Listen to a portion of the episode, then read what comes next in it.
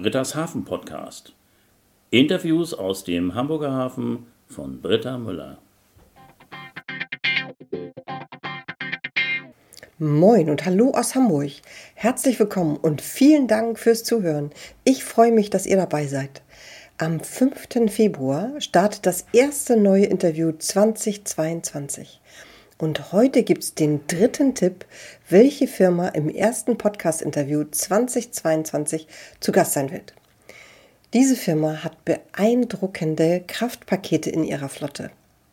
Na, wenn der Tipp mal nicht zu einfach war. Im heutigen dritten Rückblick geht es um ganz außergewöhnliche Jobs, wie zum Beispiel eine Marine- und Cargo-Surveyorin und ein ganz außergewöhnlicher Beruf ist natürlich auch ein Diakon beim Seemannsclub. Außerdem geht es um ein Studium bei der HALA, der Hamburger Hafen Logistik AG, die Ausbildungsmöglichkeiten bei der HPA, bei der Hamburg Port Authority und um die Cap San Diego, unser Wahrzeichen in Hamburg an der Überseebrücke.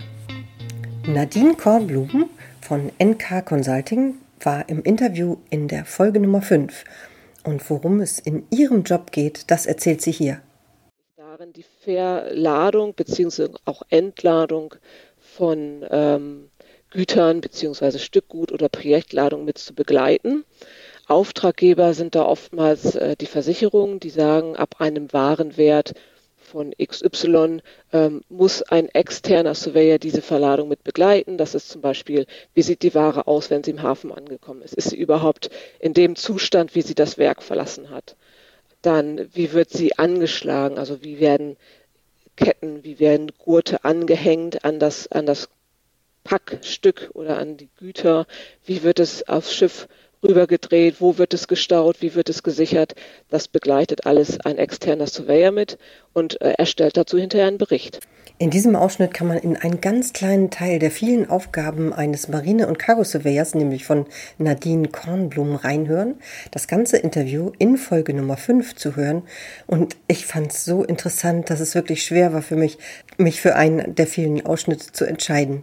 Überall hört man diesen Begriff Fachkräftemangel. Lina Tenklewe erzählt in Folge Nummer 3 im Interview von ihrem dualen Studium bei der HALA, der Hamburger Hafen Logistik AG. Sie war sogar während der Ausbildung im Ausland. Ja, ich war in Odessa an einem der Terminals der HALA ähm, und habe dort quasi ein Praktikum gemacht, also einen Teil meiner Praxisphase dort an dem Terminal verbracht. Dabei war ich involviert, einen intermodalen äh, Operator mit aufzubauen. In Folge Nummer 3 zu hören das Interview mit Lina Tenklewe. Nicht nur bei der HALA, der Hamburger Hafen Logistik AG, sondern auch bei der HPA, der Hamburg Port Authority, gibt es sehr viele Möglichkeiten für Ausbildung und zum Beispiel für ein duales Studium. Nadine Mikulasch von der HPA Hamburg Port Authority war bei mir zu Gast im Interview. Sie arbeitet im Recruiting und Personalmarketing. Hier ein Ausschnitt dass sich das klassisch aufteilt in sogenannte MINT- und IT-Berufe und die klassischen kaufmännischen Berufe. Das heißt, es gibt die Ausbildung in verschiedensten gewerblichen und technischen Bereichen.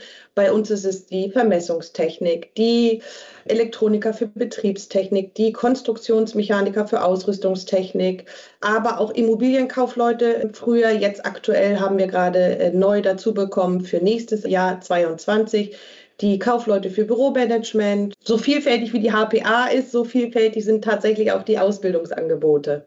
Das war Nadine Mikulasch von der HPA. Sie ist zu hören in Folge Nummer 18. Um eine ganz andere Art von Tätigkeiten im Hafen geht es in Folge Nummer 12. Es ist die Arbeit der Seemannsmission. Sören Wichmann vom Seemannsclub Duckdalben erzählt von seiner Arbeit und im Juni letzten Jahres gab es ein Highlight. Ja, das kann ich gerne machen. Also es ist ja so, das hast du ja auch schon gesagt, dass äh, die Seeleute 90 Prozent unserer Waren, die wir in den Regalen finden, hierher bringen. Das geht von Turnschuhen über die Banane, aber natürlich auch die Masken, die wir hier momentan alle benutzen müssen und für die Rohstoffe der Impfstoffe zum Beispiel. Das sind alles Dinge, die die Seeleute uns hierher bringen. Trotz alledem sind sie, weil sie in ihrer Position als Seeleute in verschiedenen Staaten sozusagen angestellt sind, alles sehr schwierig voran. Also es ist so, dass an Bord einmal natürlich das Flaggenrecht gilt, also die Flagge, die hinten auf dem Schiff weht, sagt, was für ein Recht gilt an Bord, welches Staatsrecht. Gleichzeitig sind sie aber auch alle von verschiedensten Nationalitäten. Du hast eben schon gesagt, die Filipinos, ähm, das ist so die Hauptgruppe der Seeleute, die wir hier bei uns im Club begrüßen können. Das sind fast 53 Prozent der Besucher hier. Danach kommen dann äh, Inder, Chinesen, die momentan ja nicht von Bord dürfen, Ukrainer, Russen. Genau, wir haben sehr viele verschiedene Nationalitäten, aber bei allen gilt natürlich, ihr eigenes Länderrecht gilt natürlich auch noch für sie. Und dann kommt das dritte Recht ins Spiel, das Hafenrecht. Also je nachdem, wo sie mit ihrem Schiff dann im Hafen liegen, muss auch noch geguckt werden, welches Landrecht gilt dann jetzt noch für dieses Schiff. Und in diesen drei Regelungen gehen Seeleute immer wieder unter. Und das ist natürlich total traurig. Und dementsprechend arbeiten wir hier mit möglichst vielen Kooperationspartnern zusammen, vom Hafenärztlichen Dienst über die Wasserschutzpolizei, zum Teil auch mit Botschaften und versuchen dafür die Seeleute so viel zu erwirken, wie es geht.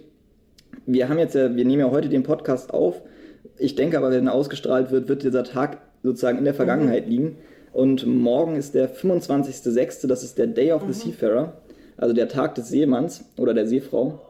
Und an diesem Tag freuen wir uns jetzt schon total, ähm, werden wir nämlich das erste Mal hier im Club impfen wow. können. Und ähm, genau, morgen gibt es auch eine große Pressekonferenz und genau, dann werden hier ein paar Seeleute, die das Glück haben, gerade in Hamburg zu sein, ihre Impfung bekommen und wir hoffen, dass dieses Angebot dann auch im Nachhinein weiter aufrechterhalten werden kann, sodass dann möglichst viele Seeleute mit einer Impfung durch die Weltgeschichte fahren. Dieses Interview hat mich sehr bewegt. Zu hören ist Sören Wichmann vom Seemannsclub Duckdalben in Folge Nummer 12.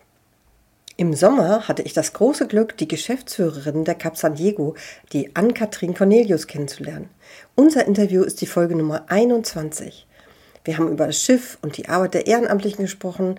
Von hier aus ein ganz herzliches Dankeschön an alle, die in einem Ehrenamt arbeiten und anderen damit so viel Freude bereiten. Denn ohne die Ehrenamtlichen wäre eine Fahrt mit dem größten fahrenden Museumsschiff nicht möglich. Um was für ein Schiff es sich bei der Cap San Diego handelt und was für eine Geschichte dahinter steckt, das hat Ann-Kathrin Cornelius zum Beispiel erzählt. Das größte noch fahrtüchtige Museumsfrachtschiff der Welt. Es wurde eben halt 1961, 62 hier in Hamburg auf der Deutschen Werft in Finkenwerder, also da, dort, wo jetzt das Airbus-Werk steht, gebaut und ähm, ist dann im Liniendienst für die Hamburg Süd gefahren, von äh, Europa nach Südamerika, hat ganz viel typische südamerikanische Ladungen importiert, wie Kaffee, Tabak, aber auch sehr viel Rindfleisch, argentinisches Rindfleisch, deswegen wir auch viele Tiefkühlluken an Bord haben. Ja, und neben der Fracht durften eben halt auch noch zwölf Passagiere mitreisen. Das war halt auch was ganz Exklusives und Besonderes. Denn äh, da, der, daher haben wir auch diese schönen Passagierskabinen und den tollen Salon und auch ein Swimmingpool an Bord. Und das Ganze wurde halt designt von dem Star-Architekten Cesar Pinnau. Also es ist wirklich schon sehr, sehr edel gemacht.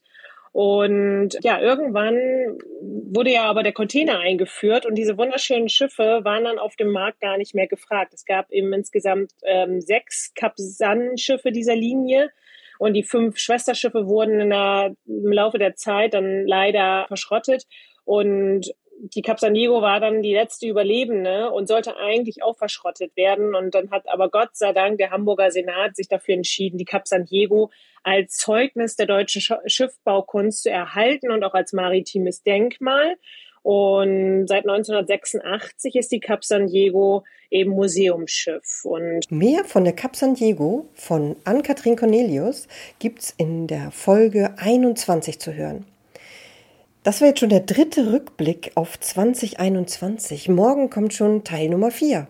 Dann geht es um den C. Steinweg Terminal, ein Multipurpose Terminal, die Festmacher von Hamburg Linesman, eine Schwarzwälderin, die sowas von begeistert von der Seeschifffahrt ist und eine Schiffbauerin, die in Finnland im Eiskanal Eisbrecher getestet hat. Und zum Schluss hier nochmal der Tipp. Am 5. Februar startet das erste neue Interview 2022. Zu Gast ist eine Firma, die beeindruckende Kraftpakete in ihrer Flotte hat. Bis morgen. Ich freue mich, wenn ihr wieder dabei seid. Tschüss.